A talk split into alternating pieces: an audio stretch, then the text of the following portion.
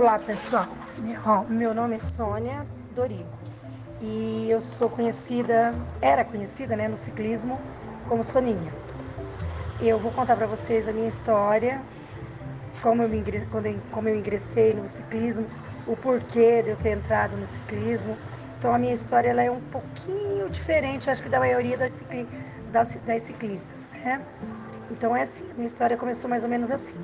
Eu comecei a pedalar com 30 anos de idade, porque eu tinha uma aluna, eu tenho uma academia de ginástica, eu tinha uma aluna que ela tinha problema de depressão por causa de uma perda de uma filha de 5 aninhos, e ela era depressiva, tomava antidepressivo, e na época eu jogava voleibol, nem sonhava, nunca tive uma bicicleta, com 30 anos eu nunca tive uma bicicleta na minha vida. Aí eu comecei a pedalar por causa dela, para ajudar ela porque na época eu jogava vôlei. Então eu saía do meu treino de vôlei de sábado, pegava ela, ela ia me esperar no treino e a gente saía para pedalar. Resumindo, começamos a pedalar por causa da depressão dela. Pegamos gosto pela coisa, fomos descoberta pelo hoje pelo atual presidente da CBC José Carlos Vasconcelos, viu a gente pedalando nas estradas, porque a gente não queria pedalar dentro da, da cidade, e ele nos chamou em 94 para a gente começar a ingressar na, na, equipe de Londrina. E o meu sonho sempre foi, né? É, participar de uns jogos abertos. Era meu sonho, mas eu jogava vôlei, era baixinha, não, nunca ia conseguir uma seleção é, da cidade, né? Para ir representar a cidade nos jogos abertos. No, no meu caso, Londrina, no Paraná. Enfim, entrei no ciclismo, levei jeito pra coisa, só que assim, eu não podia treinar todos os dias, né?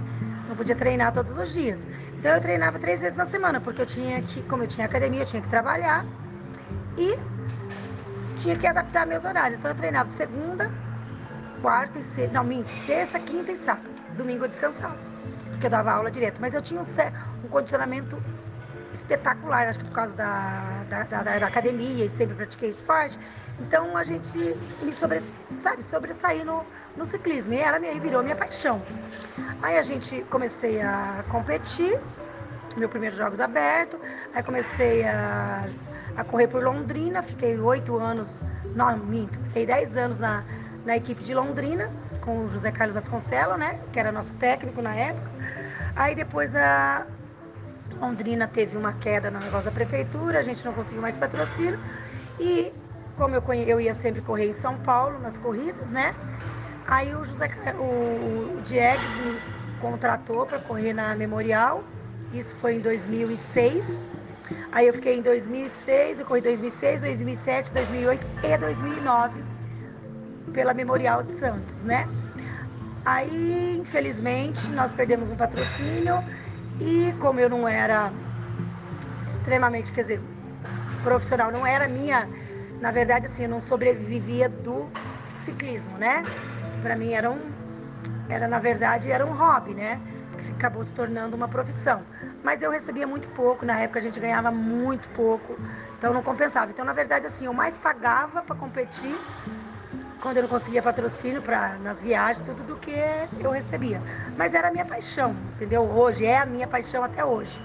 Então eu, para vocês terem uma ideia, eu competi durante 20 e poucos anos, né? Eu competia até 2000 e ah, eu nem lembro se foi, acho que foi 2015 que eu parei, 2015, 2016 ainda que eu, que eu corri. Porque depois da Memorial eu, eu fui para